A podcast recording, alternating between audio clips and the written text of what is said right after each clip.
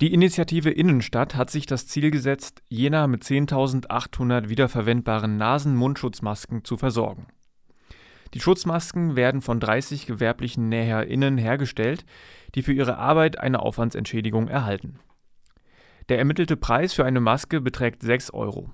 In den Preis fließen Materialkosten, die Aufwandsentschädigungen für die NäherInnen und Logistikkosten mit ein.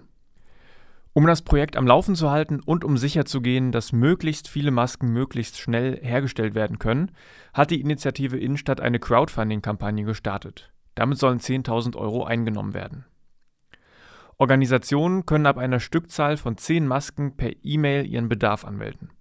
Die Schutzmasken können aus organisatorischen Gründen nicht an Privatpersonen verkauft werden. Wer eine Schutzmaske nähen möchte, findet eine Anleitung auch auf der Website der Initiative Innenstadt.